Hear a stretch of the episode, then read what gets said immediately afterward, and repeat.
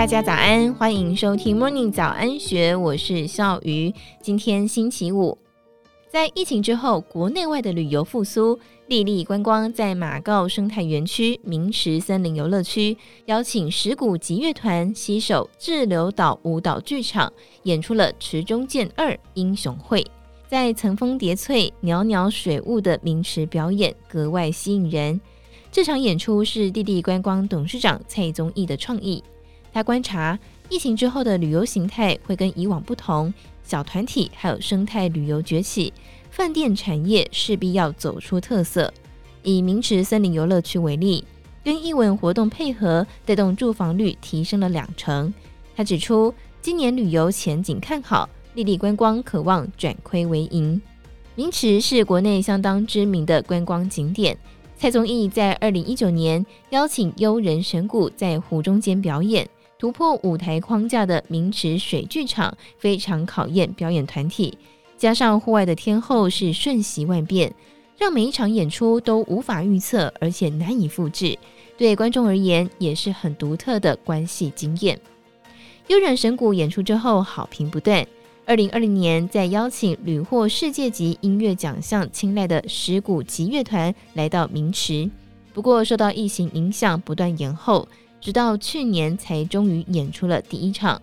去年石鼓集乐团全新创作《池中剑》首部曲，今年再加入志留岛舞蹈剧场，并且重新编曲《池中剑二英雄会》，是以古今中外的东方英雄为主轴，用十个不同的表演。交织出八十分钟扣人心弦的实境山水音乐剧。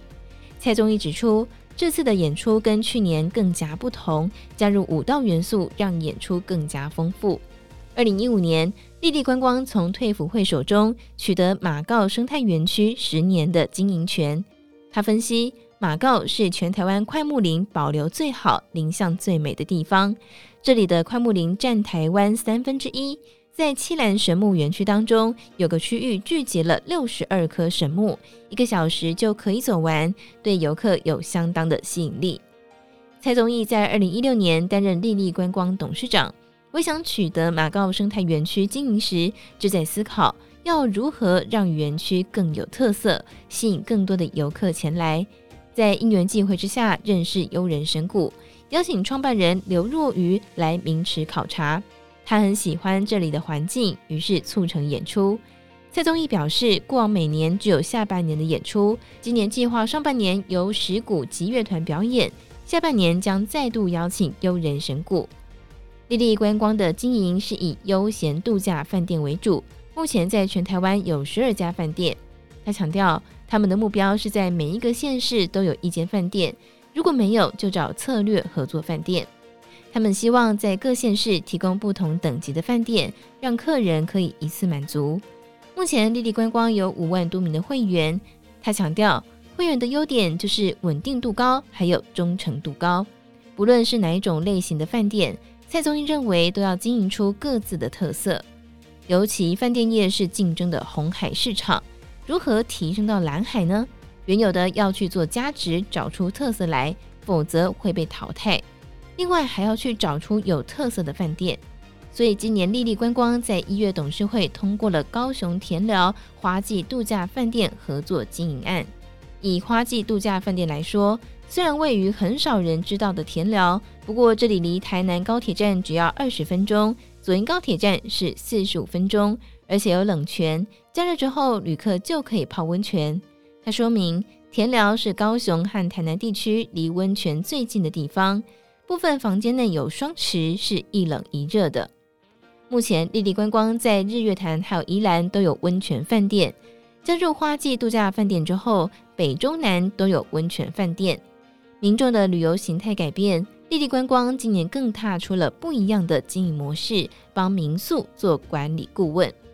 蔡宗义分析，因为疫情让小型团体的旅游变成风潮，民众不喜欢和那么多人住在一起。民宿房间数少，人潮比较好控制。一起旅游的大多都是认识的亲友，或是组团包栋，比较安全。目前协助了恒春两间民宿、立新提还有枫树屋做管理顾问。不过民宿本身还是由主人经营，丽丽观光今年将会以更多元的经营形态，让国人出游有更多不同的选择。以上内容出自《金周刊》数位内容部，更多精彩内容欢迎参考资讯栏。如果任何想法，都欢迎您在 Apple Podcast 上面留言，或者是到 Discord 上面告诉我们。祝福你有美好的一天，我们明天见，拜拜。听完 Podcast 节目，有好多话想分享，想要提问却无处可去吗？别烦恼了，现在只要点击资讯栏下方的 Discord 社群平台连接，输入昵称就可以立刻问问题，与主持人互动哦。让我们一起在学习的路上不孤单，等你来加入。